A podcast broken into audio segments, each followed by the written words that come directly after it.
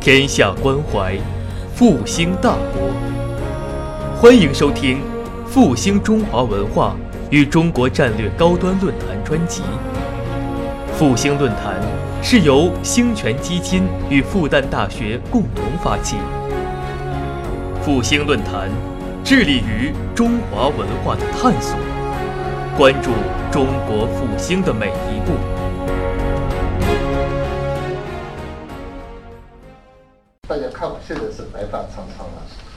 我曾经也跟你们一样，非常年轻。呃，一九七一九七七年，中国中国开始恢复高考，这是一件非常大的事情。那一年我是二十七岁，因为整整十年中国是没有考。试制度，呃。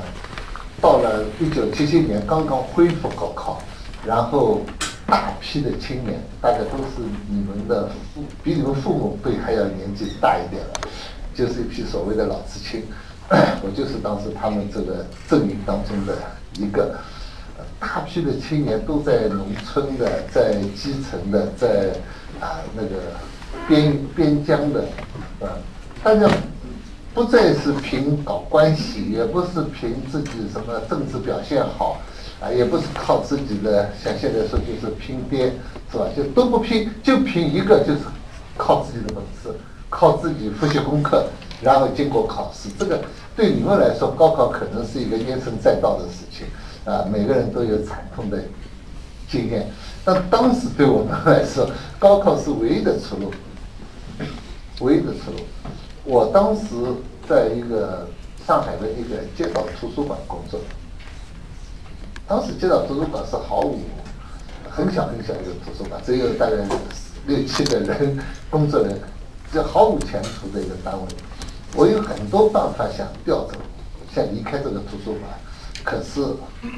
一直调不走。为什么呢？就是因为我当时是有一个社会编制，我是属于。集体的编制，一个呃一个小的街道的编制，凡是在这个编制，就你在这个编制里工作的人，你就没有办法调到另外一个，比如国家全民编制啊，呃那种公有，我们今天说所谓的工矿企业啊，都不可以，都不可以。所以我当时就要离开这个图书馆，唯一的一个办法就是高考，只有高考才把我的关系从那么一个小小的街道调到复旦大学来了。然后就我就变成一个国家的呃干部，就是因为因为大学生出去就是干部体制出去的，是这样一个情况。但其实当时何止是我一个人，当时大量的呃我们同我的同班同学，我们七七级、七八级的同学，几乎每一个人都是有的在农村，有的在边疆，就是通过这个高考来改变自己的命运，走上了完全不一样的人生道路。当时我，我觉得，呃，当时我们也是受过很正统的教育，当时没有认为，比如在农村就是不好，或者呃，在我在街道图书馆工作就是不好，也没这个感觉。当时大家可以想象的，如果你们今天在一个很小的一个单位里，你们那种感觉，就是说，年轻人嘛，当时总觉得自己很有才华。啊，有很有理想，很有激情，好像都被装在一个乌龟壳里面，就是说你蹦不出来。可是那个时候只有一种办法，就通过高考可以把我们所有的年轻人的一个能量爆发出来。所以那时候，呃，我印象非常深，七七年恢复高考，但真正考试是大概在十月份到十一月份，考完以后真正录取是在一九七八年的春天。我到现在还清楚的记得那一年那一天早上有人来敲门，我还睡在床上。外面敲门，呃，我家里人去开门，开了门，他们第在门口第一句话就是是是我妹妹一个同学来报告告诉我这件事，就跟我妹妹说你哥哥考考取复旦大学。当时我就脑子里就再也没有想象了，就没有想象力了，就然后我们大多数人都拥到那个单位去拿通知嘛。拿通知到到我在街道在当时在淮海区，当时我们那个街道考取大概有七十多人，呃，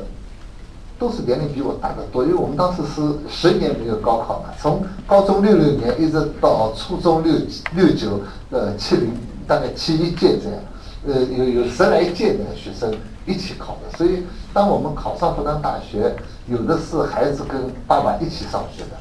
就爸爸读大学一年级，孩子读小学一年级这样。呃，最我们当时我们班级里最大一个年龄是一九四六年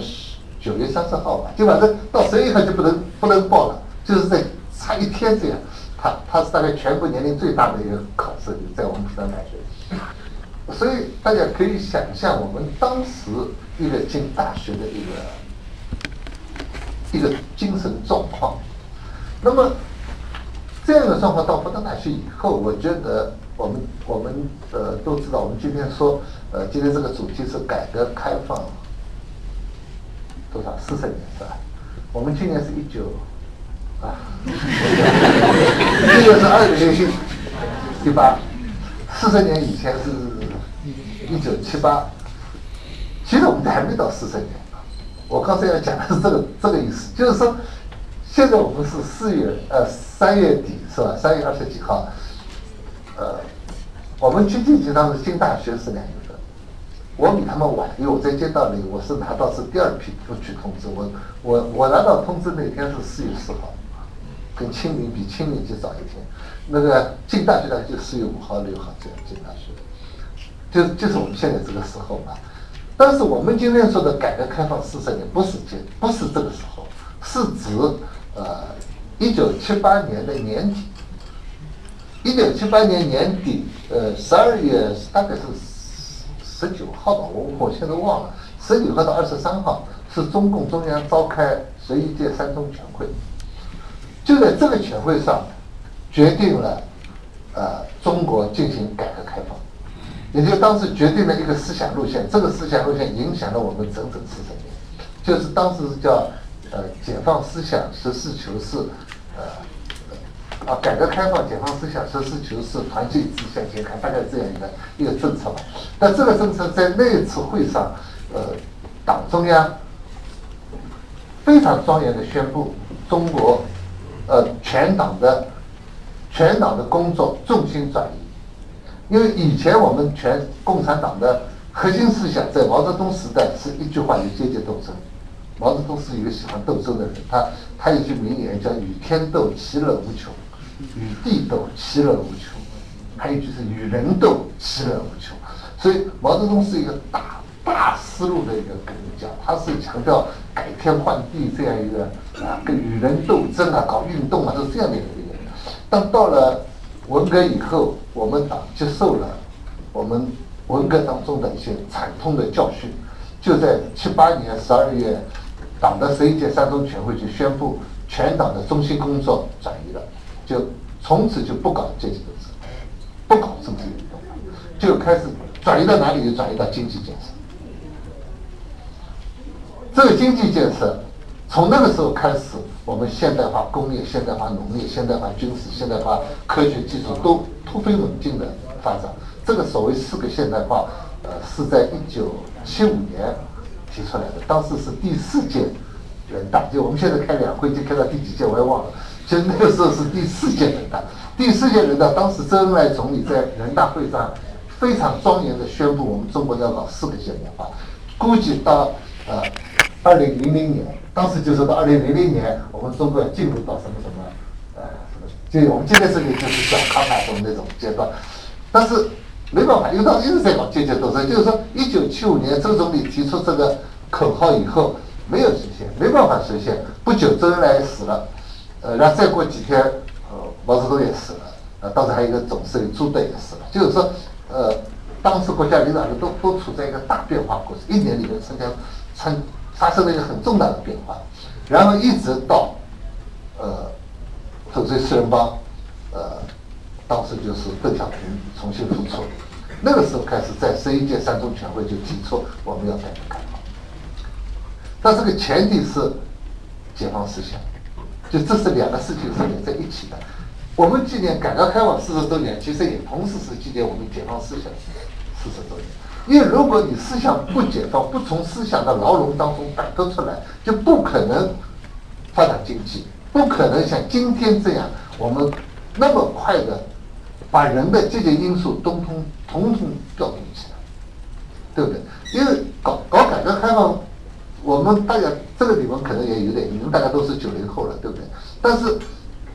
大家都感到，因为今天的生活，今天我们的物质条件，今天我们中国的在国际上的地位，呃，大家都可以知道。但是在四十年以前的中国是一个什么样的状况？这个是一个可以说是天翻地覆的变化，天翻地覆的变化。所以这样一个变化，它的前提就是要摆中国所有的人民，不是少数党的干高级干部，是所有的人民都必须解放思想，必须从原来的那样一个思想牢笼当中摆脱出来，把人的积极性，把人的一个呃。其实我觉得一个很大一个程度就是人的一个欲望，一个一个呃，要要发展，要生存啊，一要生存，二要发展，这样一个欲望把它调动起来。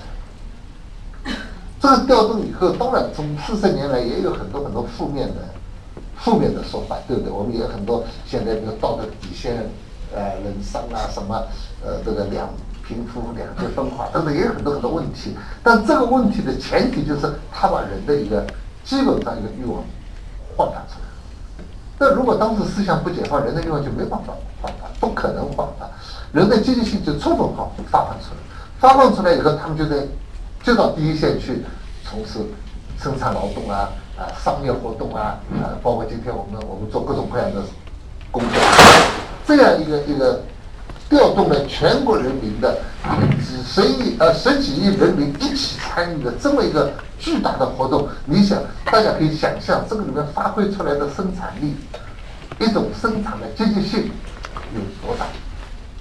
这是我们中国能够发展到今天，能够中国列入到一个世界一个一个强国。当然，我们今天算不算强国我也不知道，不过至少肯定比那个时代要好得多，对不对？已经。只是我们都说起来，我们还是什么社会主义初级阶段，但是我们毕竟是一个强国，一个一个现在在那个生产力量、经济量、军事都在飞速发展。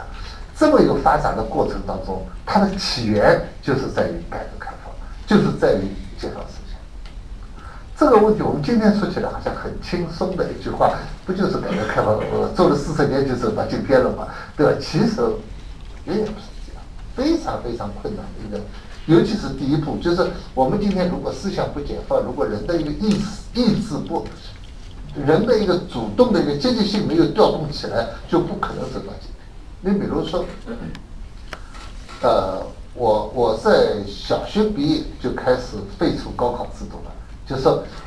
就是说，呃，我从小学到考大学就没读过书了，也没读过书，也没考过试了，因因为在废除高考了。我当时在小学六年级准备考，当时要考中学，后来废除，我们高兴的不得了，天天上街游行，又说不不读书了，我不考试了。但是，但是到了啊，后来上山下乡啊，什么什么各种各样，经历了十年嘛，经历了十年，当你就像我刚才说的，当国家恢复高考制度一瞬间的时候，你就意识到我的积极性可以调动起来了，对不对？我我可过去你读书是要受到批判的。很多人拿了拿本书在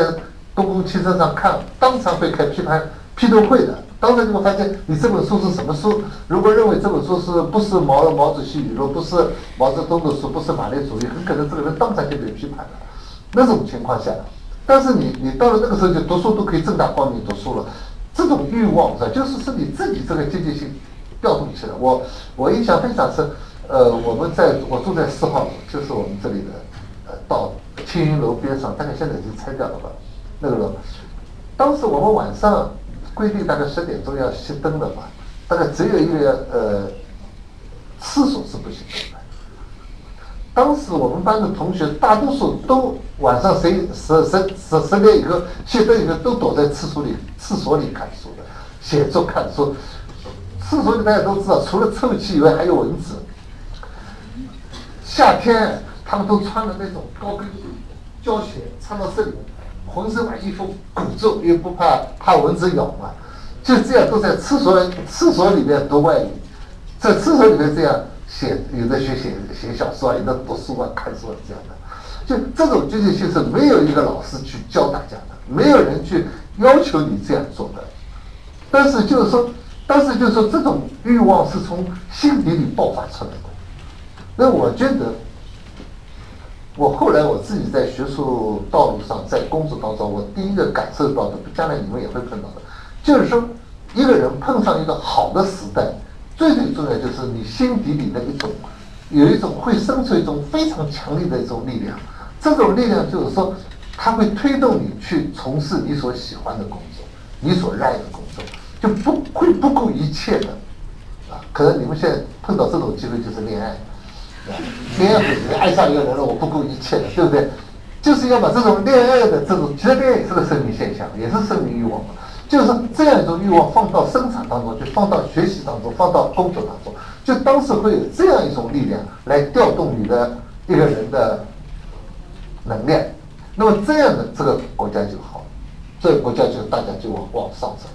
所以我到现在说，如果让我回忆那个时代。四十年以前，我觉得，呃，给我第一个感受就是，这个时代是调动了所有人的积极性，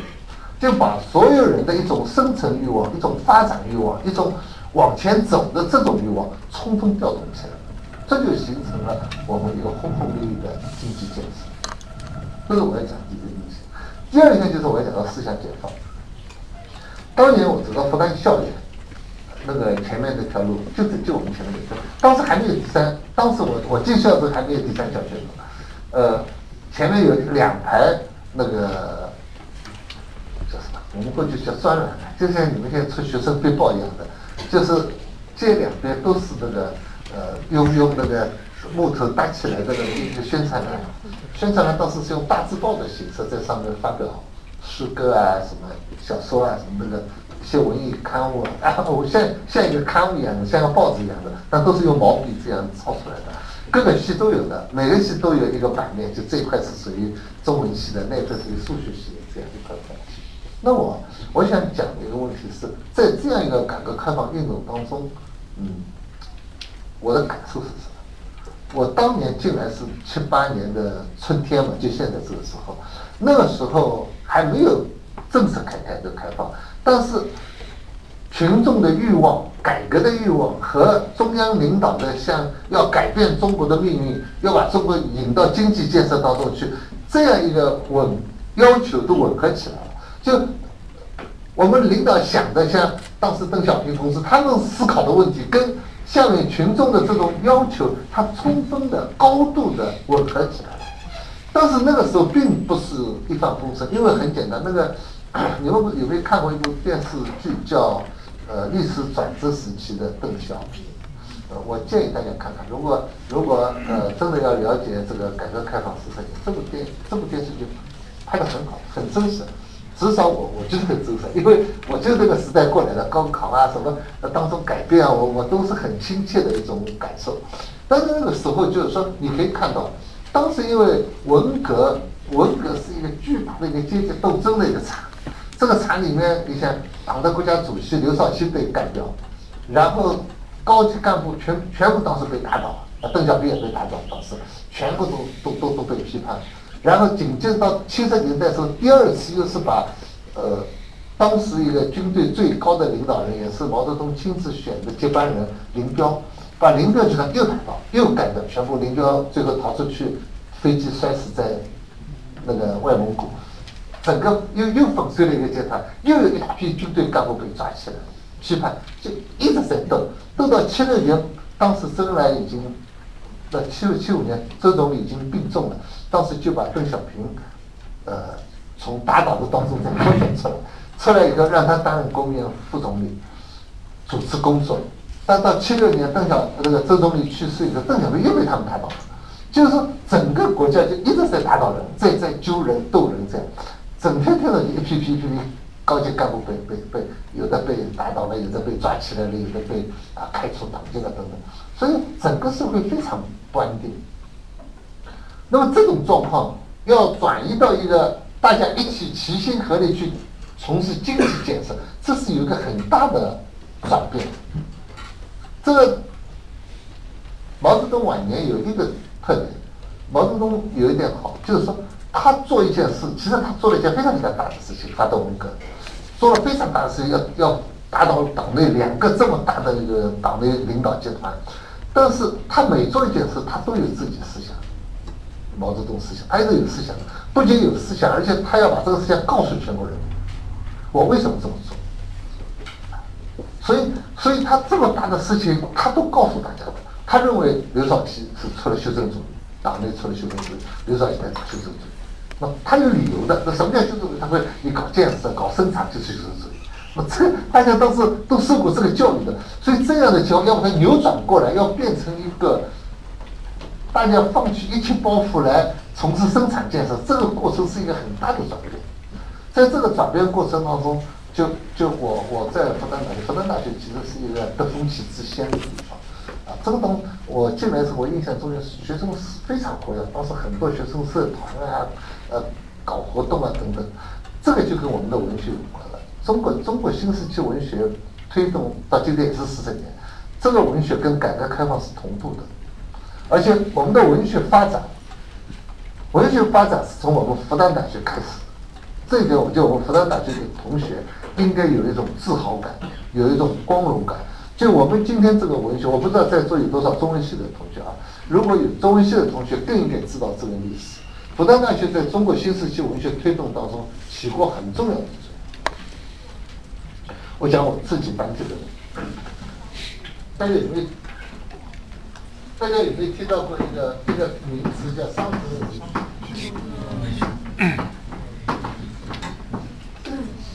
听到过没有，商人文学是文革以后新时期文学的第一波浪潮，第一波思潮。这个思潮是从复旦大学开始。我可以这么说，在商人文学之前，中国没有好的文学。可以这么说，没有好的文学，一篇也没有。到一九七七年。就是七六年粉碎四人帮，七七年开始进入到社会主义新时期。当进入一九七七年的时候，大概是七七年的十一月份，那个时候出现了一篇，出只出现一篇文章，一篇小说是算比较呃引起大家关注的，就是像一篇小说的一个文章。以前对他会做的，都是以前的文学作品不能看的，他那个文学就是完全是啊上面一个什么指示，大家就编故事，乱编。完全脱离生活的，就当时有一个作家叫刘心武，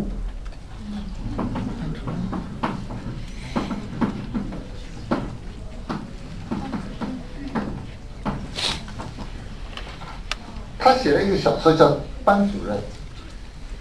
到今天看来，这些小说都是没什么好看的，看看不下去。但在那个时代呢，是引起了大家很轰动的一个小说。刘心武当时是个中学老师，他就是班主任，他是中学老师嘛。他就写了一个故事，我我想这个故事大家当历史可以看，大家就可以了解我说的思想解放是什么意思。他里面写一个班主任，一个中学老师，他有下面一群学生，当中他写了两个学生，一个是一个小流氓，就不不学无术，不读书，天天打架闹闹闹闹闹那个啊，搞得一塌糊涂，这个一个小流氓。但这个小流氓，呃，在看一本小说，这本小说。可能你们现在不要看的一本，当时我们小时候读的一本革命小说叫《牛虻》。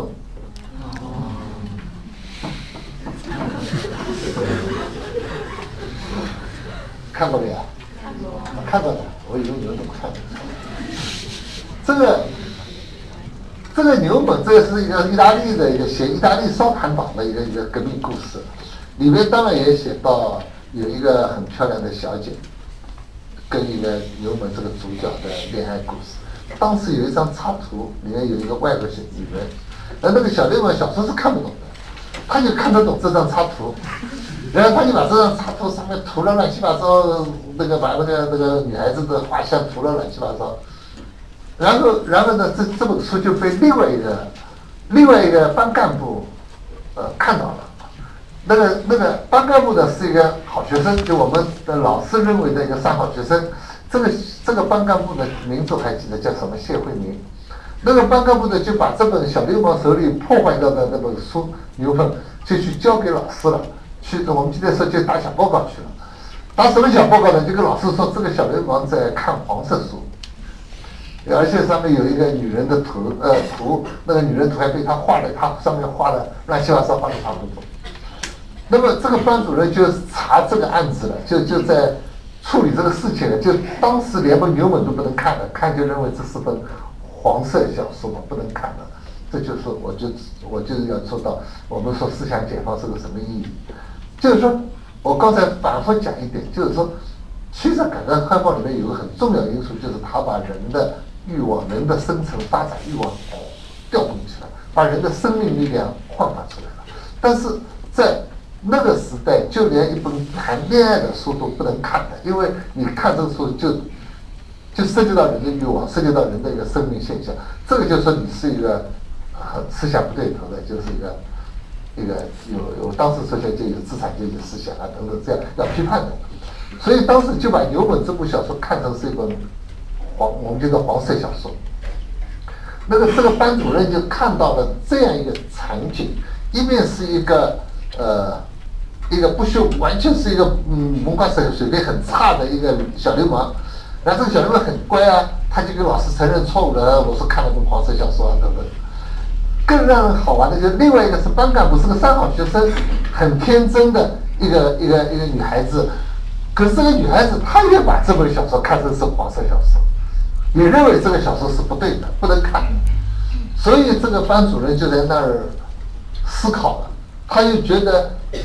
为什么我们的孩子连这么一本讲革命者故事的啊，里面仅仅因为涉及到恋爱，恋爱是每个人都经历的一个正常活动，把一个人的正常的一个一个一个精神活动变成了一个禁忌，变成了一个色情，这到底是怎么会造成的？所以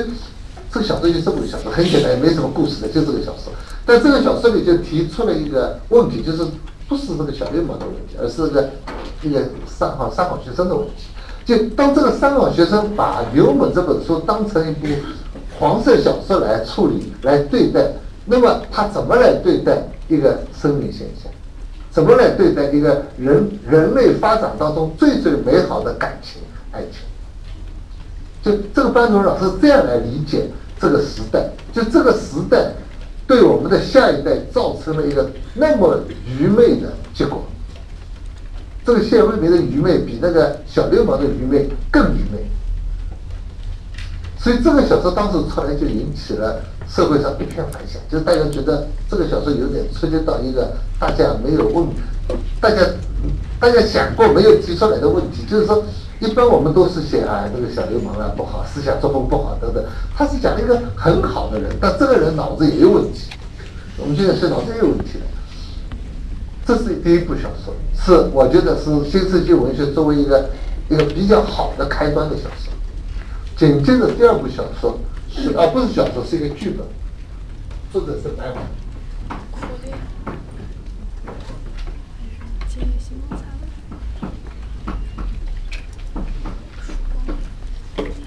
这个剧本叫《曙光》，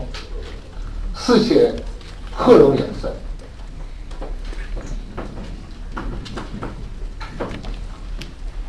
贺龙大家知道吧？知道吧？我看大家挺犹豫的。贺龙是中国十大元帅之一，呃，你们肯定没看过。以前有一个电影叫《洪湖》。洪湖称为对子，洪湖水浪打浪，这个这个就是讲贺龙，贺龙当年就在湖北洪湖地区领导游击队，什么两把菜刀起家了，什么搞革一个革命者，后来当了元帅，当将军了，呃，成为我们国党和国家的一个一个领导人，一个一个著名的军事家，在文革当中，这个人被被四人帮抓到牢里去，后来整死了，就是死在牢里，所以当了文革以后就给他平反了。平凡以后，就那个白花是个作家，军队作家，他就写了剧本，就写了这个贺龙元帅的故事。当然，他当时根本不可以写文革，他当时就写了二十年代，当时在苏区，贺龙，贺龙当时领导了一个苏区的一个领导人，当时在苏区，呃，我们党内有一个接，当时也是个接走路线，在在那个党内就是。呃，所谓抓抓反革命抓，当时叫 AB 团，就把一些其实都是党的很优秀的红军战士都当成反革命抓起来，都有的被也是被枪毙了。那然而贺龙当时就在这样一个环境当中，怎么保护他的战士？就是一个我们记得说就是一个反左的。中国历史上左的力量很大很大，对对革命的左的错误路线，对革命的批判，对革命的伤害非常严重。三十年代有一度，当时我们党内一个错误路线的头子叫王明，当时几乎把中国白区的我们的革命力量百分之一百的损失了，那苏区的百分之九十损失都被失败了。只剩下一部分人，最后是红军不是长征了吗？去长征去了，一路上都被都被这个左的路线破坏掉了。所以，但是我们的文学作品当时从来没人写左，只有写右翼的、反右翼的、反左没有的。这白华是第一个写反左的，就把一个历史上一个已经被定论的一个左倾机会主义路线怎么伤害革命的，怎么把我们自己的同志，我把我们的红军战士打成反革命的，就这样一个。一个故事，他写出来，这后来拍成电影的。这个作品当时也是非常轰动，因为因为它直接涉及到贺贺龙元帅。好，到了一九七八年，就是我进大学那个时候，大概人民文学的第一期发表了一个报告文学，这个报告文学作家叫徐迟。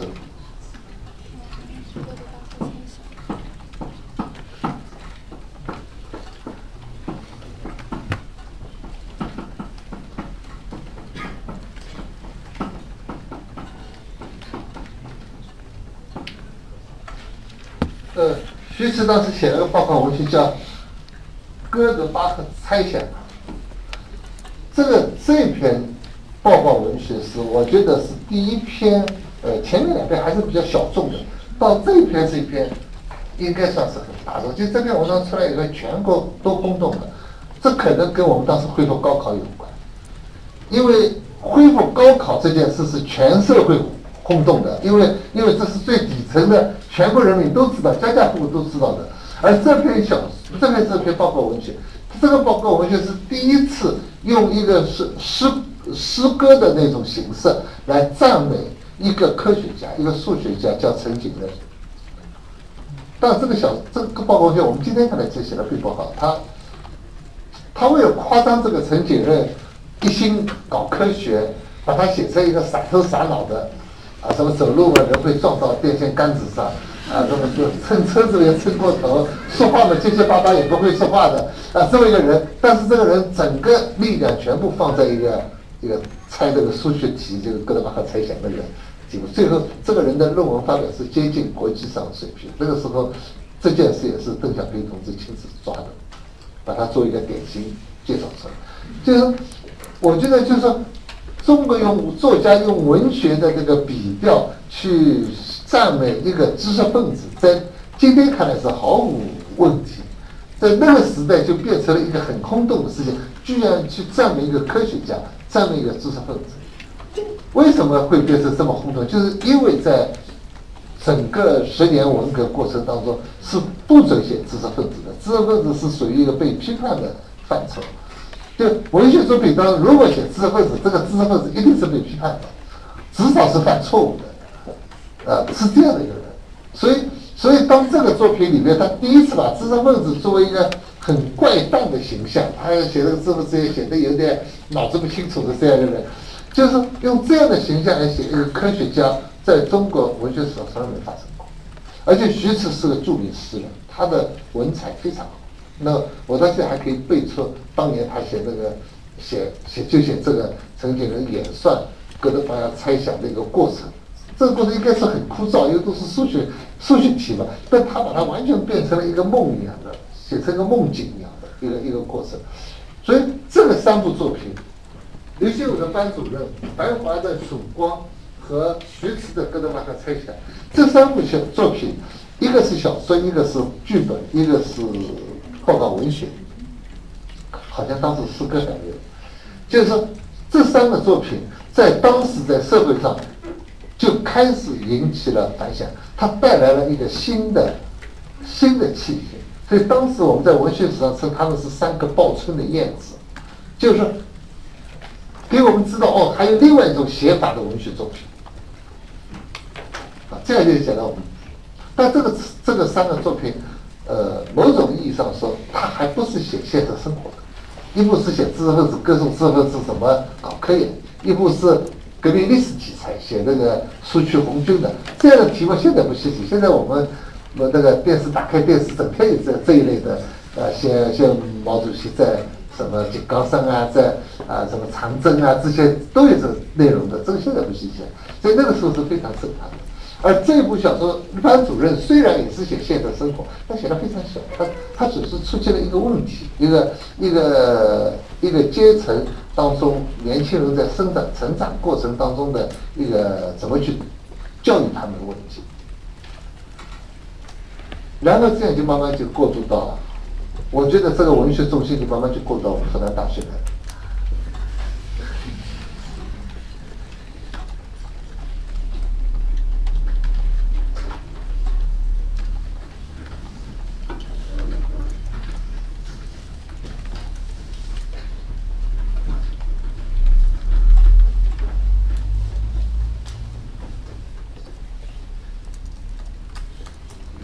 呃，我班就有个同学，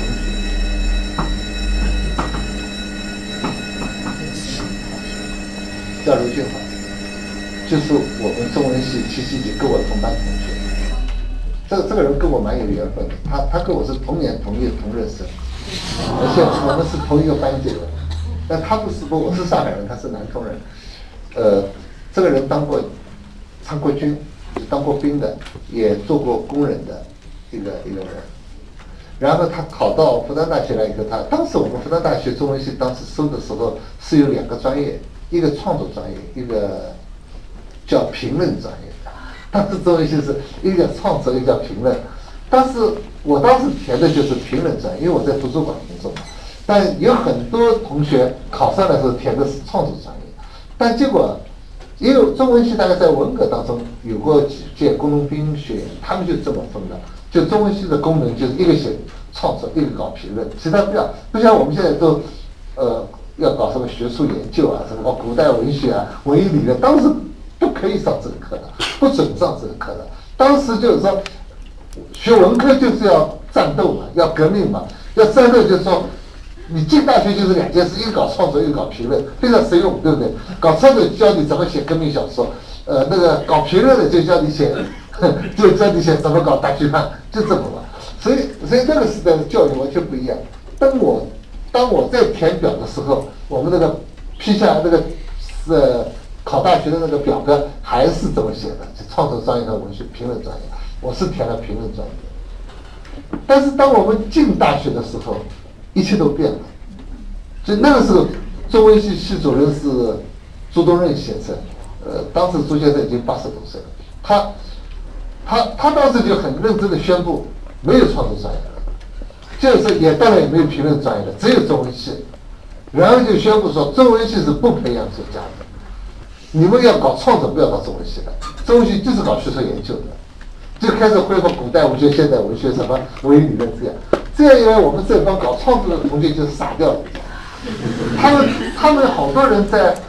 考大学以前都写过小说，发表过作品，有的还出过一本散文集了。就后来到中中中国哲学去当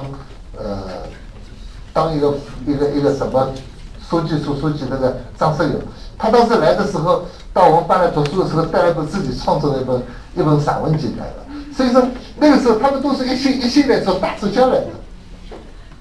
跑到我们这里来，突然发现上当了，就是说就是说。中文系不培养作家了，然后就跟他们一起跟我们一起老老实实读英文啊，他们永远读不好的，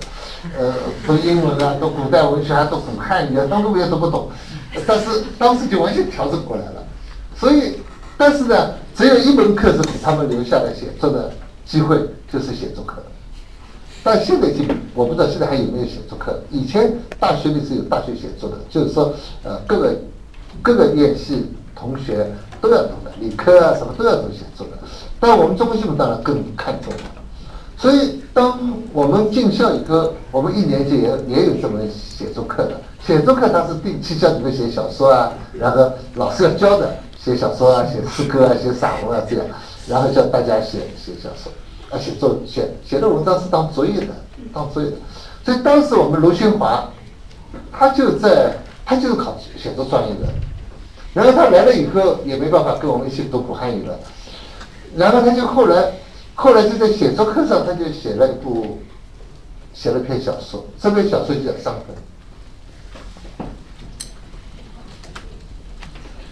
很幼稚的一篇小说，然后这篇小说是怎么写出来的呢？说起来也是好玩。我们除了上写作课，还要上现代文学作品课。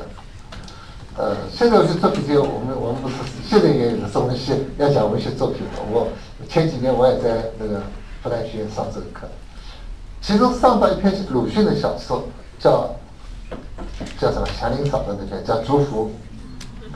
竹福这篇小说是个老一个老师，这个老师现在已经退休了，邓一群老师。他在课堂上讲解这个祝福嘛，他就引了一个鲁迅当年的朋友，呃，许寿裳先生的一句话。他说：“这个祥林嫂，这小说不是写祥林嫂的儿子被狼，对吧？祥林嫂儿子叫阿毛嘛，被狼吃掉了。他就说，祥林嫂的悲剧不在于狼吃掉阿毛。”就祥林嫂真正的悲剧不在于狼把那个他儿子吃掉了，而是封建的礼教吞噬了祥林嫂的灵魂。所以祥林嫂的伤，就他的伤痕不是肉体的伤痕，他是心灵的伤痕。因为呃看过这个伤呃看过这个祥祝福的同学 一定记得，祥林嫂最后不是因为儿子被狼吃掉，她伤心死的。她是后来人家吓唬她，因为她有两个丈夫，然后那些人就吓唬她，就说你死了以后，你两个丈夫都要抢你做老婆，然后呢，阎王就会用锯子把你一锯二，把你的尸体锯成了两半，分给两个丈夫。所以祥林嫂是被这个吓死的，她听了以后就精神就错乱了，然后人家就告诉她你要赎罪。所以祥林嫂就千辛万苦借钱，借了好多钱去到庙里去捐了一条门槛，为什么呢？因为他觉得这个门槛可以代他赎罪，因为门槛比较低贱，放在门上，千每天都有人去踩他，就跨跨他，就属于很低贱的、很侮、很被侮辱的一个一个象征嘛。所以他觉得我捐了一条门槛了，有门槛就带我去犯错误去了，所以我就可以解脱了。结果。那天那年过年，祝福他要去去老爷家里要祭祖宗，他就很开心嘛。他已经他已经让门槛去犯错了，他他觉得自己没罪了。结果那个老板一看到，嗯，他老爷一看到他去参加那个祭祖的那个那个那个去端那个盘子啊什么，老爷就很那个老爷就很紧张，看他说你别动别动，因为说他是个不不祥的人吧，不可以去参与这种祭祖宗的。这一下想一想，一下子就老了。然后最后就慢慢就死了。鲁迅是这么写的，所以，所以那个，呃，那个许寿裳在讲鲁迅这个小说，就是祥林嫂真正的悲剧不是因为儿子被狼吃掉，但儿子被狼吃掉也是很可怕的事情。但更重要是因为那个我们今天说起来就封建迷信啊，那种落后的思想，那种封建礼教把祥林嫂给害了。所以祥林嫂的伤痕是在他的灵魂里。不是在他的呃肉体上。那么老师讲过就讲过了嘛，我们大家都坐在下面听，可能大家都在开小差，也没认真听。但是卢俊华就听进去了，他就把这个思想就举一反三的推理到我们今天对文化大革命的反思。他就说文革是一场大灾难，在中国造成了千家万户的家破人亡。但是罗俊华在这个小说里，他想表达一个意思，就是说，其实文革对中国人民造成的更大的灾难，不是在于肉体上的或者物质上的，啊，或者经济上的这些损失，而在于它伤害了我们一代人的灵魂。因为文革的那种左的思想，那种很多那种愚昧的东西，它灌输到我们这一代人身上，让我们这一代人就是精神上。受到了一个束缚，那这个束缚正是我们思想解放运动要把它冲破的，也就是我刚才说的冲破思想的牢笼。那么这个牢笼是什么？就是一个迷信。当然祥林嫂也是女性，但这是封建迷信。呃，刘金华写这个小说写什么？他写一个人，一个一个女孩子，呃，叫王潇华，我现在记得这个名字。一个女孩子，这个女孩子的没有爸爸的，她的妈妈是个干部，在文革当中被错误的打成叛徒，然后就隔离审查，抓到牢里去了。而这个小姑娘就一下子就从一个干部子弟变成了一个囚犯的子女，所以她就受到了很多侮辱。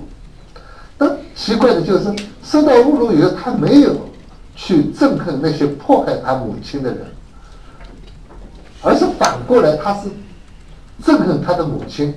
为什么呢？因为他母亲是个坏人，是一个叛徒嘛。所以他觉得他所有的灾难都是他母亲给他带来的。母亲是个叛徒，那么你怎么知道你母亲是个叛徒呢？也没有证据的了。那他只能有一点，他相信母亲单位的组织，相信当时就是说，呃，他们那个组织对母亲的一个判决，所以他就开始跟母亲切断关系，然后为了呃表示自己是个革命的，他就到到最到农村去，到最艰苦的地方去劳动，惩罚自己。但问题是，他到那人家也不信任他，也不信任他。他想入团也不能入，因为他妈妈是叛徒。最荒诞的就是他爱上了一个男孩子，当两个人想正式谈恋爱的时候，当时组织就来干预了。这种事你们从来没听说过，闻所未闻的。当时要谈恋爱要查成分的，呃，这是完全真的事情。查成分，如果比如那个男孩子是个党员，那个女孩子的家里有个什么姑妈的姑妈在美国的。就不可以谈恋爱了，就这样。所以当时一调查嘛，那个、那个、那个女孩子的妈妈是个叛徒嘛，所以就恋爱也谈不成了。所以等于这个女孩子一，她自从她妈妈变成叛徒以后，她一到农村去，不管怎么劳动，不管你多少阶级、多少要革命，可是没有，因为你你是叛徒的女人，所以也她要入团也入不了，入党是更不谈了，然后连谈恋爱都谈不成。但就是说，作为一个心理反叛，就他越是这样，他越恨他的母亲。就每一次他在生活上受到的伤害，他都迁怒于他母亲，因为他母亲才造成他今天，所以他永远会原谅他母亲。一直到有一次，其实是已经粉碎身亡了，呃，他妈妈就写信给他说：“呃，我已经平反了，就是我不是叛徒，我平反了，你就赶快回来看看我，因为我已经生病了。”但是他坚决不回来，他也坚决不相信他妈妈可能会平反，就这样就他还是在跟他妈拒绝跟他妈妈来往，最后是他妈妈真的平反了，就他妈妈单位的一个组织给他跟跟他女儿写信，就是说呃我们搞错了，你妈妈不是，你你可以跟他恢复来往的，好，他就拿了这个组织上的信，他就回回城了，从农村回到上海去看他妈妈去，这个小说是一个。倒叙的，就一开始就写在火车上，一个小姑娘在那儿，呃，这个这个手法写的还算比较现代的，就她坐在坐在火车上，眼睛看着窗外那个玻璃，那个不，但是就是晚上了嘛，那个玻璃外面就看不见了，然后这个玻璃反映反光又反出这个女孩子的呃脸啊什么，然后就写这个女孩子。在思考一些问题啊，感到非常为难。因为他跟他妈妈断绝了那么长的关系，现在回去啊见他妈妈，他很复杂这个心理。他这样来写，写着写着还是有点小说味道的。但这个妈妈就已经死掉了，他本来就生病，叫他回来他也不回来。所以当这个王小花回到家里，啊，他告诉他你妈妈在医院里了。到医院，这都是很编的很拙劣的。编到医院了，就妈妈死掉了，就也没见到他妈妈已经烧掉了。然后他就。那种痛苦，那种痛苦，呃，这个痛苦在哪里？就是说，你犯了一个错误没关系，对不对？但你犯了一个错误，你要改正。比如说，我今天我打了一个朋友，我跟他道歉了，或者我误解，我认为这个朋友是坏人，然后也做了伤害他的事，但最后我道歉了，我知道这件事是我不对，我道歉了，那么就没事了，对不对？所以说。这样的一种情况，我觉得只是一般的错误。这个错误认识到了，改正了，这。我们从中国的一个汉语来说就是反省，对不对？我反省了，我我我认为，呃，我认为我错了。但是还有一种错误，我不知道你们碰到过没有，是永远不能反省，就永远不能弥补的。就像这个这个王小华，就是我认识到错了，可是我妈妈死了，我没办法再回到以前去跟妈妈道歉，然后重新恢复母女关系，取得妈妈的原谅。妈妈当然会原谅他，但是这个这样一个过程就没有了，就是他永远停留在一个错误的一个一个犯过罪的一个心态里面。这样一种痛苦，我们用汉语来表达，就是一种忏悔。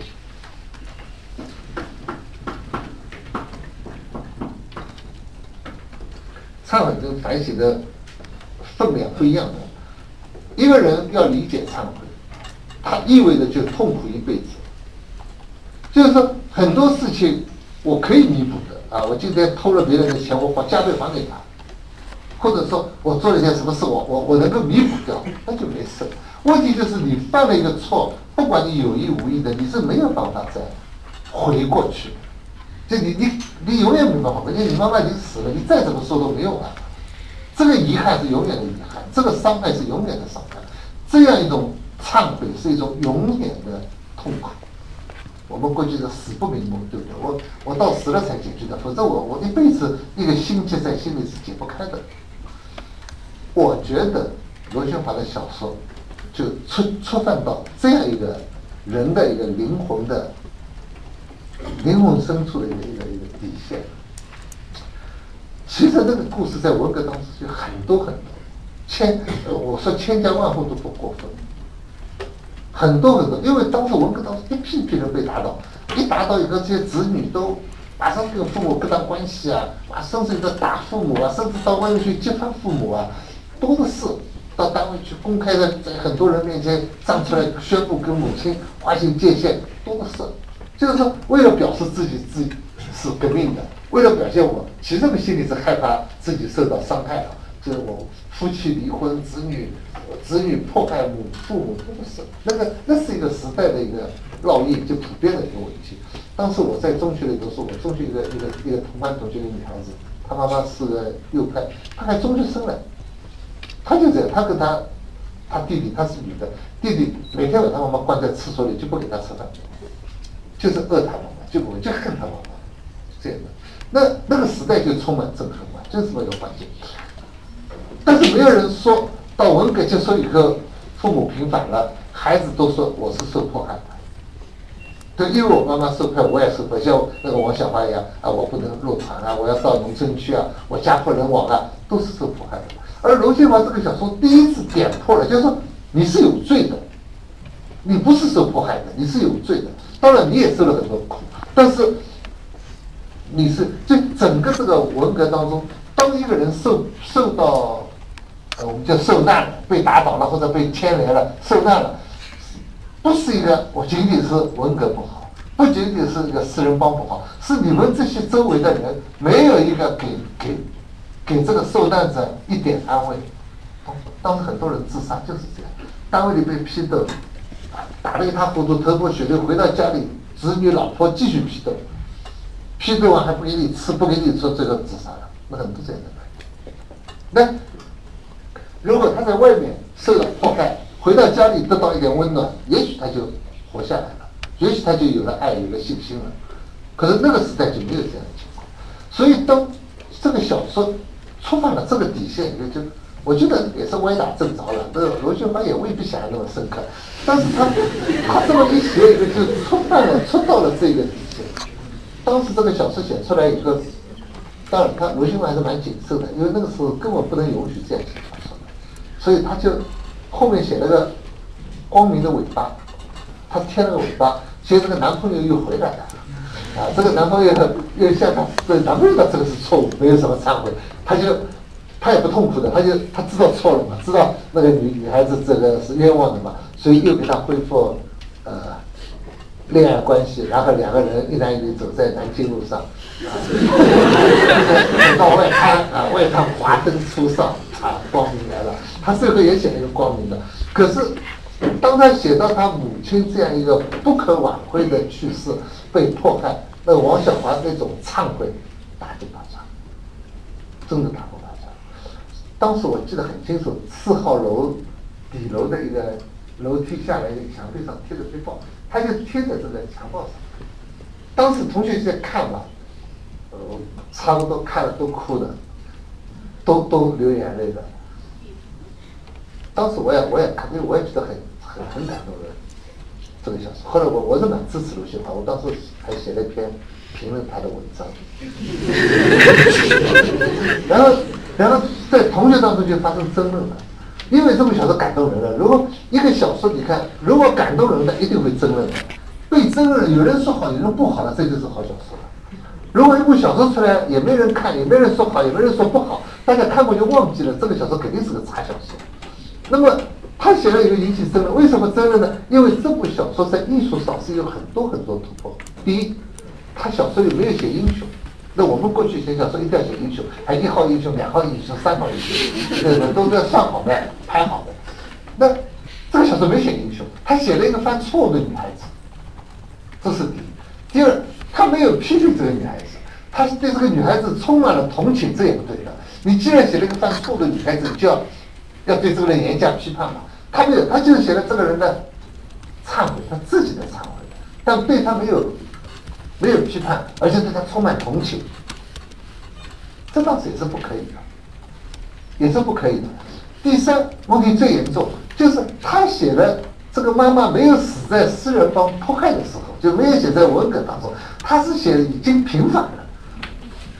他他妈妈已经活到了四人帮粉碎、文革结束，已经平反了。可是他女儿还没有到，他死了。这个又不对了，就是说那个时候写文学创作有禁忌的，就是那个时间线是很重要的。你写文革当中写这个人怎么死怎么死都可以的，死得很惨也可以的，因为这是四人帮粉碎。如果你写到文革结束了，哦，他还不死，到文革死结束以后了，我们一片光明了，你死掉了，但是太多，那是不可以的。你像过去白毛女的作品，不是一九四九年以前啊，人变鬼了，对不对？四九年以后，呃，鬼又变人了，这不对了。对，你四九年以后他还变鬼，那就不对了。所以，所以这个小说有很多问题，而且这些问题都是有理论的，就是说。当时有很多理论的，就是说文学作品为什么一定要写英雄？为什么对犯错的人要批判？为什么有那个时间底线？所谓典型人物、典型环境等等，有很多很多理论的，而且理论都是高大上的。那我们就碰到什么问题？我们在上文艺理论课的时候，老师我们中间很有名的吴仲杰老师，也是在这方被这样那个不停的讲啊，恩格斯怎么说，马克思怎么说。都是讲这些文艺理论，然后这些文艺理论一套嘛，罗秀华这个小说都不对，都不对的。所以我们刚刚从文艺理论课里学到的东西，拿来准备去批评这个小说了，就发现不对了。这个小说写的东西跟跟这个理论讲的东西是有有问题的。然后这个小说跑到写作课去了，那个老师说的好，老师看了感动了嘛。老师这个小说写的好啊，对吧？很感人啊，而且记录了文革的那个。那个那个对人民造成的巨大的损害，他意思很简单，就是说文革不仅是造成我们肉体的损害，不不这个损害嘛，他对人的精神，这个王小花就是精神嘛，就是一种迷信。大家还记得北岛有一首是我不相信，就是这个时代，就是说当时人有普遍迷信的嘛，就是说毛主席说的都对的，对吧？呃，革命都是对的。那那当时就是有一个思想解放中有一个事，就是要反对这种迷信。要独立思考，所以那个时代开始，王小华这个形象就变成一个典型形象，就是说引起了很多的共鸣，很多人就给罗秀华写信，就说我就是王小华，我曾经就这么迫害我的妈妈，我就这么检举我的爸爸，就这样自己把自己的，这其实也是个宣泄了，把自己压在心里的那个那个罪恶感一种要讲出来。当时没地方讲，一讲你如果在外面说我我怎么迫害我爸爸，这个人当神经病了，对不对？所以他只有看到了这部文学作品，他惊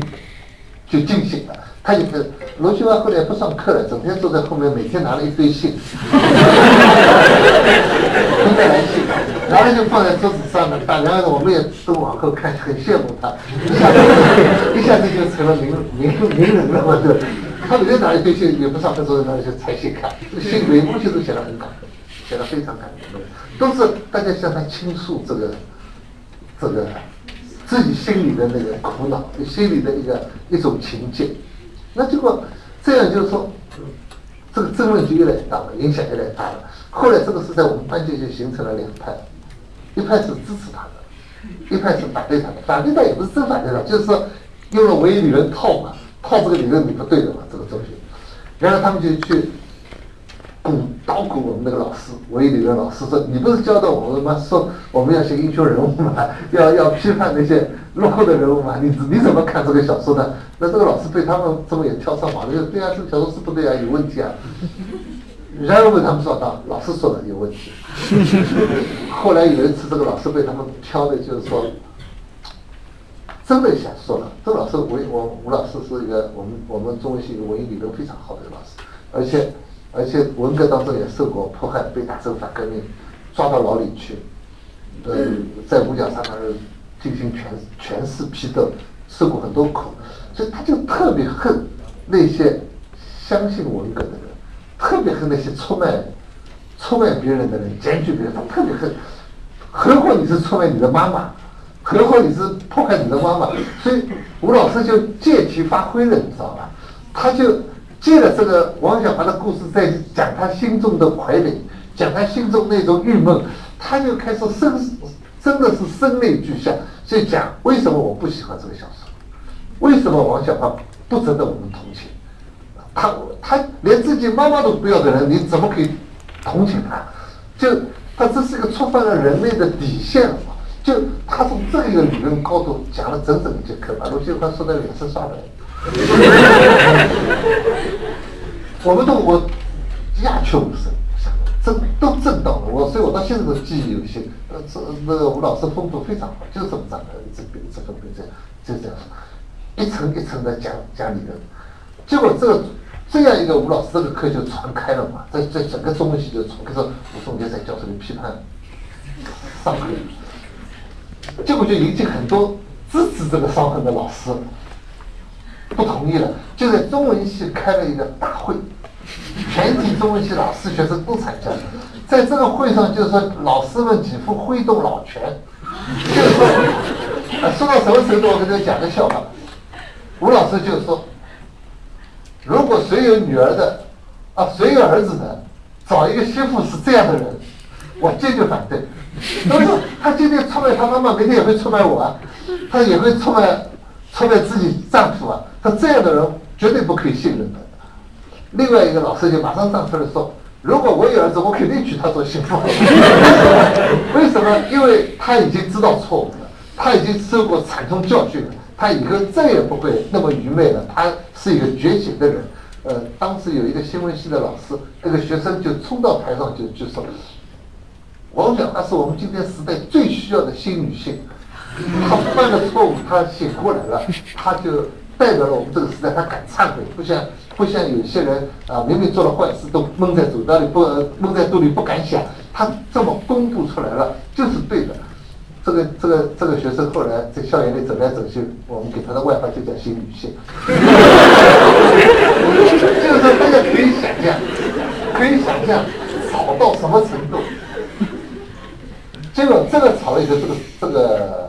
因为我们吴老师、吴作杰老师、吴焕章老师等等都是大名人，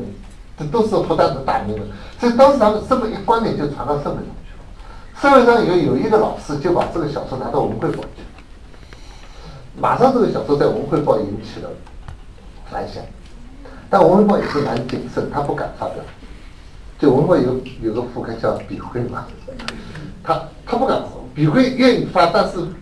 不敢发。就把它打成青样，拿到了市委，给那个宣传部的副部长，给个领导审稿，就说要市委来拍他。当时的宣这个这个副部长的名字叫洪子。洪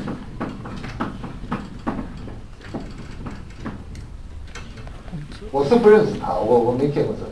但是我很佩服他，所以我后来写文学时，我一定要把这个洪泽名字写进去。就是如果没有他支持，是不会，这个商业就不会发表。那个那个，只要领导说一句话，他就就发表不了。就这么有争议的一个作品，洪泽最后签字了，他同意了。他同意了以后，就《文汇报》就发表。这个时间是一一九七八年八月十一号，好像，好像是的，不是十一号就十三号，我我有点记不住了。我真的记得那一天，就这个报纸在在《文汇报》上发表一个连了加印了好几次，这个报纸脱销啊！现在哪有这种？实际上报纸卖都卖不掉。那个时候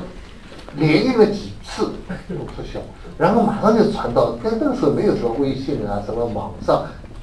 一定要看到这张报纸你才才看到这个故事的，对不是现在一转就转出去了，就是你买不到了嘛，这个报纸嘛，再打电话到文汇报去要，文汇报没有赶快印，就这么印很落后的嘛，印出来然后再卖给大家，就这样，就这个就引起了大轰动，整个就席卷，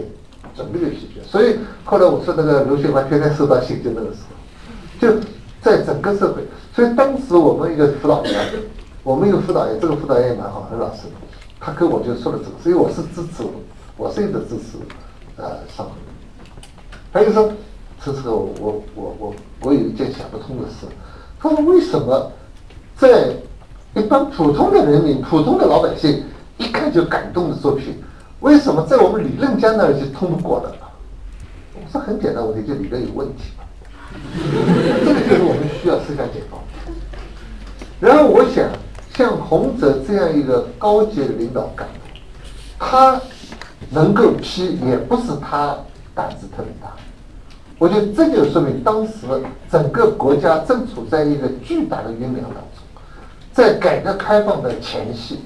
是两种思想交锋的一个关键时候，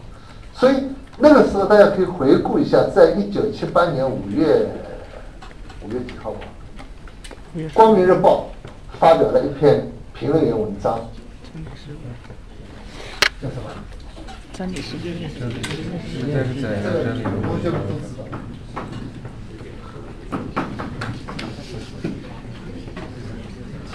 检验，这唯一标准。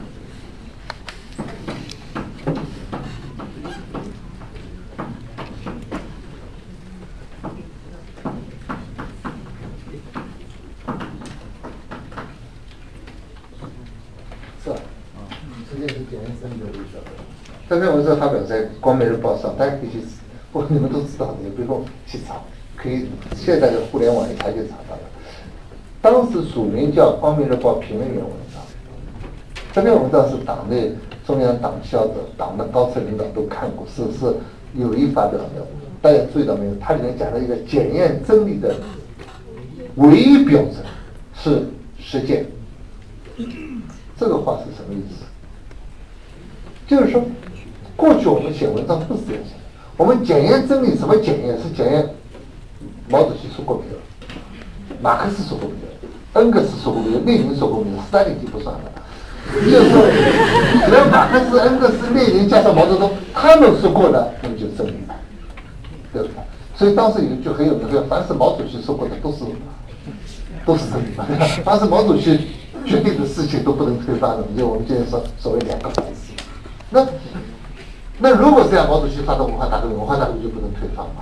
对不对？毛主席要打倒邓小平，邓小平就不能平反了，就是道理都是这样。所以当时党内有一股力量要要改变这种状况，要把文革迫害当中大批干部都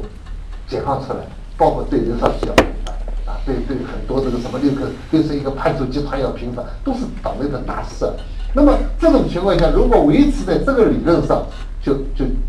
就没办法做，后面的工作没办法操作。当时组织部长是胡耀邦同志，胡耀邦在努力推动那些平反冤假错案的过程当中，他一定要有个理论去支持他，否则没有理论，你只要批到上面说毛主席批过的，这个人，这个人是叛徒，那你就没办法，就不能做下去了嘛。所以，所以当时就发动了这这篇，那这篇是跟复旦大学有密切的关系。我不是老是要说复旦好啊，呃，真的是这样的。这篇文章。没有地方当时就发，最后发到《光明日报》。为什么《光明日报》的总编是杨锡光同志？刚刚从复旦大学调过去。杨锡光是复旦大学的老的党委书记，在文革前就是党委书记，所以其实复旦大学的文革前一直到文革以后，呃，早期的这个复旦大学的工作主要的领导是杨锡光，杨锡光同志，他是党委书记了，因为我们现在都知道陈王道是校长啊，说不清是校长啊，党委书记不大讲的，其实当时主要的权力都在杨锡光手里，那。那他后来就文革以后就从上海调到光明日报党总编，他去了以后做了一件最重要的事情，就这个事情，在他手里发表了这篇文章。这篇文章在党内引起了很强烈的争论，这就是我们思想解放运动的一个前奏。就不通过大辩论是没有办法认明认清是非的，什么是对，什么说是认不清的。但是当时党内在。高层在讨论这个实际上是检验真理的唯一标准的问题的时候，当然吴耀邦啊、邓小平啊都是支持这个这个观点的。当然也有很多人是反对这个观点。所以他们在上面争的时候，我们都不知道。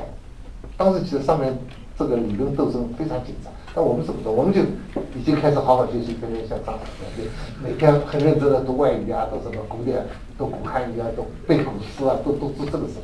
跟没人关心，是因为。罗新华的这篇小说，这篇小说一下子就触及到一个文革当中一个非常重要的问题。对，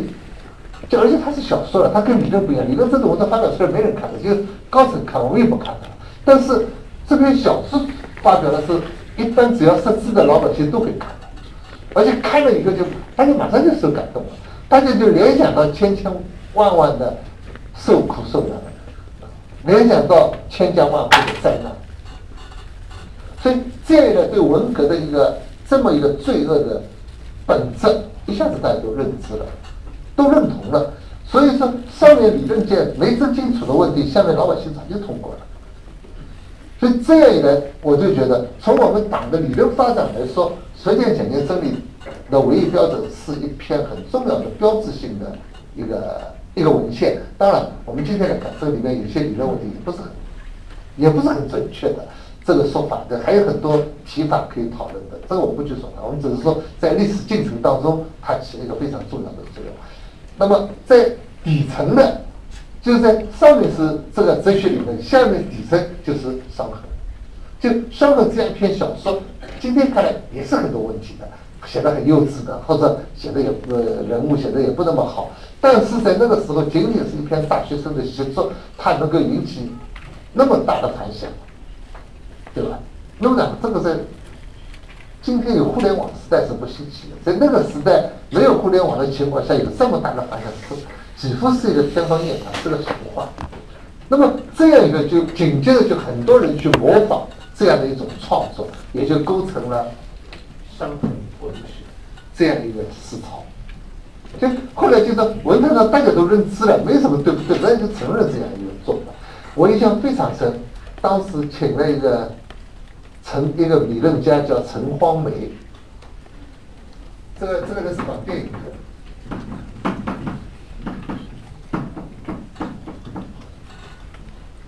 有时候他这个称呼要写文章，命名就叫荒梅，这个名字也是蛮奇怪的名字。他在六五年到六四年被打成反革命修正主义，当时要打倒他了以后，就把这个文件报到中央，呃。这不是他说的啊，我不是他自己说的。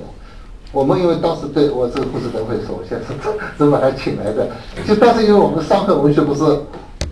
争得一塌糊涂嘛，最后我们需要就出面把这个陈方梅请来给我们做一个报告。做报告就是让，因为他是全国著名的理论家嘛，又是北京来的，北京来的人，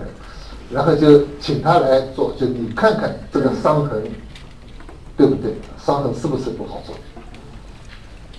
他来，他来，其实这个陈焕在北京早就受到这个思想解放运动的想法，他是支持支持上的。我印象很深，他说了一句话，他说什么事都不能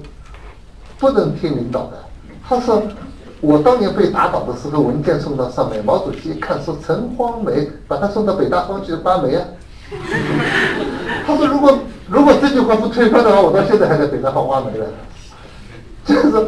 当时这个话，我我当时大学生，我坐在下面，我印象非常深。就他当时就是说，我们不能按照条条框框去做，不能按照领导的指示来办事，我们就是要从实际出发，一切都要从实践出发。千百万劳动人民都都都支持这个作品，都认同这个作品，都受到了感动。我们理论家还有什么理由去反对他？还有什么理由去条条框框去框去限制他呢？所以这个以后慢慢的，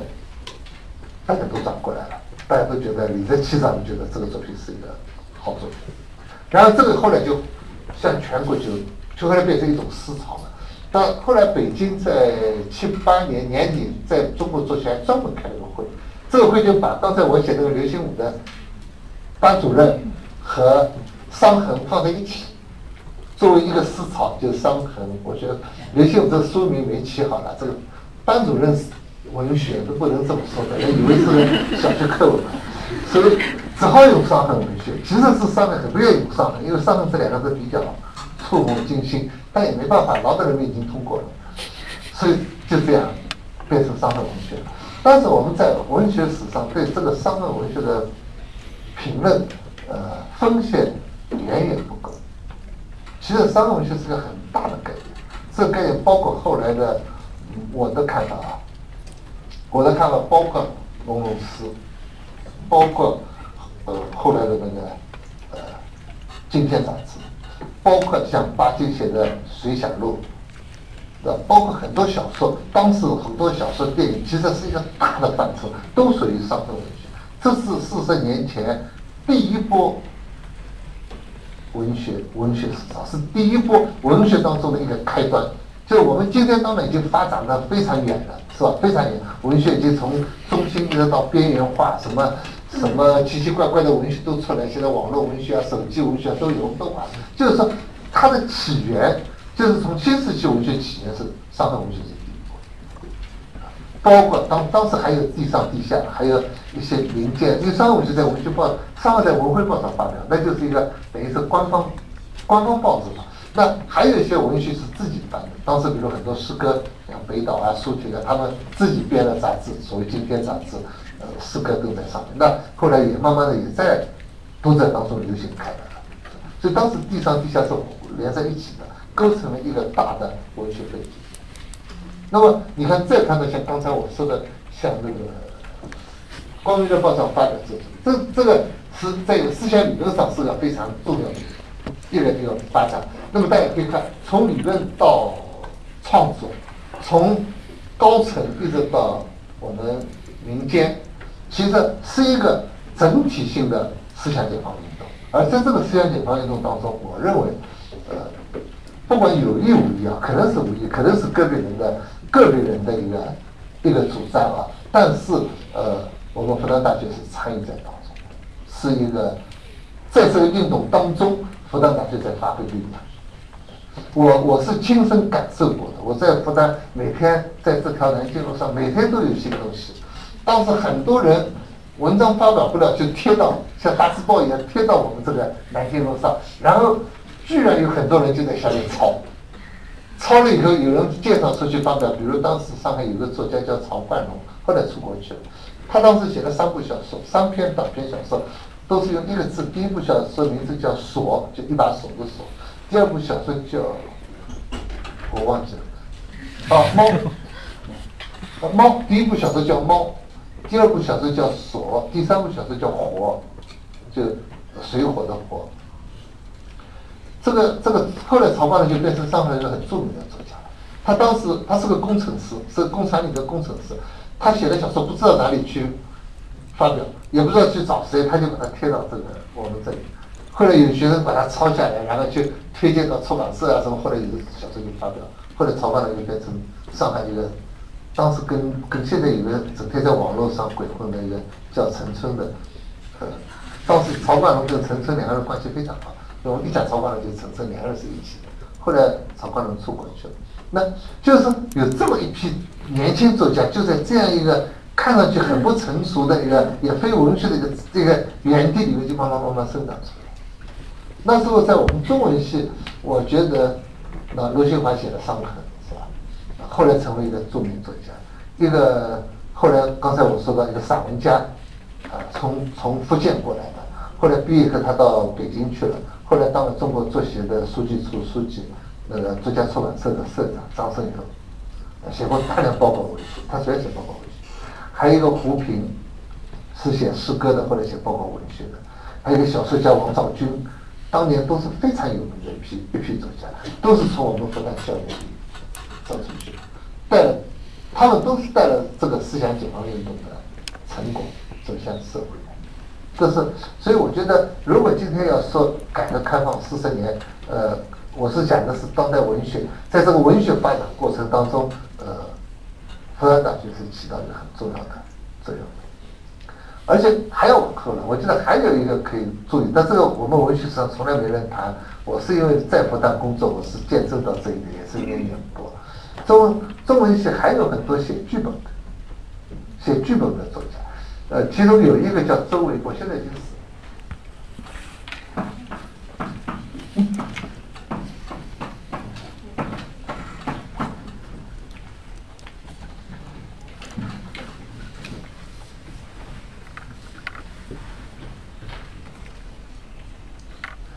这个卢循环一篇小说成名，呃，给我们中文系带来极大的刺激。每个人都想成名，觉得卢俊华成名了太容易了，所以他们就好多人就开始拼命写小说，就不管呃不管学校里说不培养就作家，他们自己埋头写。其中有三个同学，一个叫周维波，另外还两个，一个叫孔祥生，一个叫一小川。他们三个人，三个三个都上海人，三个同学，他们自己组成了一个小组，呃，也想。一举成名，就他们三个人就挤在一起，就反复讨论，写了一部借古讽今的，其实有点拍马屁的小说啊剧本，名字我叫《岐山夕照》，就是说写诸葛亮的，诸写诸葛亮六出祁山，六出祁山不《三国演义》里面有诸葛亮六出祁山嘛？这个这个小说他们太急功近利了，我们那个时代其实很急功近利的，写小说就像出名，像我们今天很多人写小说就像。拍主旋律马屁一样的，就是说，整天就往往这个靠。因为当时在我们中国，最伟大的人是周恩来，就全国人民最喜欢的党和国家领导人是周总理。所以他们当然他们写周总理还没有资格，也不可以写。所以当时他们就写了一个古代的宰相诸葛亮，写诸葛亮如何忠心耿耿啊，如何受到小人的呃伤害，都他妈胡编乱造的。呃，然后最后就是吐血而死啊，死在死在战场上。这个小说我们今天看起就是一个，呃，以周周总理为为模型的一个小说。那当然写不好，这个小说怎么写的好？这里面掺杂了很多那种个人的那种名利的一种成分在里面，这个小说写不好。但是他们三个人就合成为一个写作组了，就一直合作在写。结果他们发现这个小说写了以后也没人理他们，也没人可以可以上上演嘛。那那个时候复旦的戏剧力量很强的，有确实有很多呃，我不知道现在写好像也是这样，就是说有很多那个复旦剧社啊什么表演的，而且能力很表演的人水平很高的。结果他们就他们觉得写古代的太麻烦了，那些 那些古装戏啊什么很麻烦，他们就三个人就分手了，分手就每人写一个戏。就每人写一个小诗，合在一起变成一个，呃，一台戏，就三个独幕，独幕剧合成一台戏。三个独幕剧里面有一个戏写的特别好，是这个周周围波写的，叫《女神在行动》。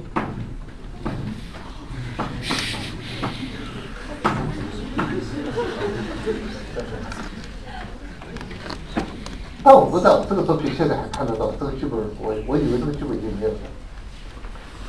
当时请来的演员不知道是外面请来还是复旦演的，我我我不知道，因为我没有参与这个活动，我只是观众看。这个周微波这个作品写的非常特殊，其实故事很简单，他就写两个女生，一个善良女生，一个邪恶女生。然后这个舞台上就有一个灯光，这个灯光就是说写一个人的两个灵魂了。就写一个人，呃，在我们这个文革啊，在什么各个时代，不是都碰到灵魂的考验嘛？那每次灵魂考验就是个善良女生出来了，一个红光就打在她的身上，然后她就开始朗诵，就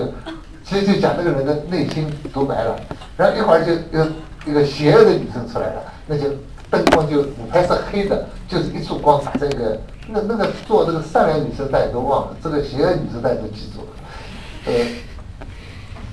讲的呃那个演的非常好的，在舞台上一口。一一口气吐了四十多个烟圈，啊，一边抽烟一边扭扭跳跳迪斯科，一边又表达自己是一个欲望的化身。这种在今天倒也不稀奇，现在外面乱女的人多的是。在那个时代，那个时代大家都做英雄人物，没有这样做法的。他他舞台上就是我我要说的是什么问题？是我第一次在舞台上看到一个没有故事的。因为我们过去故话剧都有故事，都有英雄人物啊，一号人物、两号人物，他什么都没有，情节也没有，就是一个人，一个人碰到历史的一个一个一个考验的时候，两个灵魂就出来了。然后你们就这个舞台上就没有东西的，也没有人的，就是一束光，一束光照着一个人，然后要这个心里就变成另外一个斗争了，就照到另外一个光。这样这个舞台上就是完全是变成个内心独白的一个拟人化。就是你舞台上展示的是一个人的复杂的内心，这个现在也没什么稀奇。可在那个时代，我们是讲故事时代，所以你你有这样一个戏出来，我认为当时是很有震撼力。就他完全解构了这个舞台的一个完整性，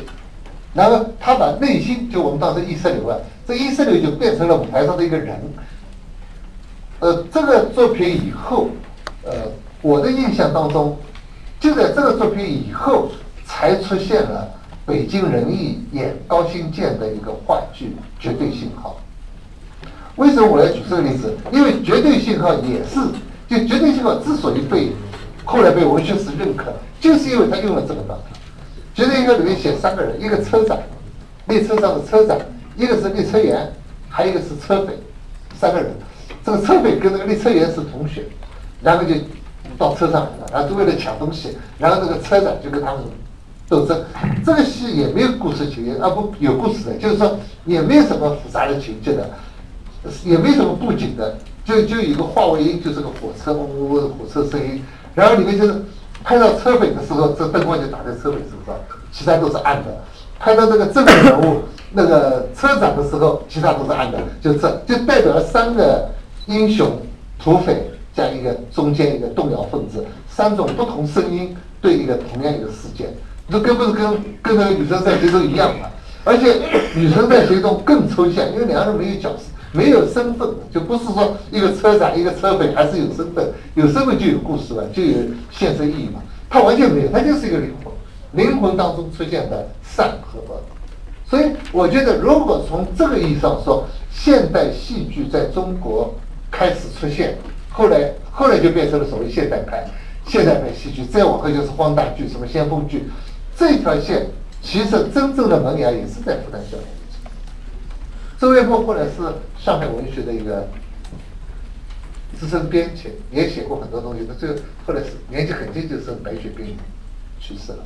那个这个作品后来也没有被大家。渲染，那大家一般文学史上讨论西方现代主义进来，都是讨论高新建的那个那个绝对信号。但其实我觉得，在民间当时那个那个周卫波的那个女生在其中，其实是起到一个很重要的、很重要的，也至少是很重要。你在舞台上，在时间观念上，我当时看了这个话剧，我我的思想也有点被被被。打开了，就因为以前我们都知道，舞台就是一个一个一个一个故事嘛，呈现一个生活的一角嘛。他这个完全是用灵魂的方式来来呈现，所以结果他们呃没有没有写好诸葛亮，但是把这个舞台改革一个现代观念带到了这个舞台上。那个时候复旦大学。呃，影响很大的，反正跟社会的交流非常多的。就香会堂如果演一个戏的话，来看的不是复旦大学学生，都是外面来的，外面包括社会什么一些演员啊、戏剧界的朋友啊，就校内校外的交流非常多的。呃呃，而且复旦大学的舞台绝对不差的。这个呃香会堂现在是改建了，那个时候破破烂烂，你们现在已经看到破破烂烂了。但那个我们那个时代，香会堂是一个很神圣、很大、一个很重要的一个舞台，就是说是上海的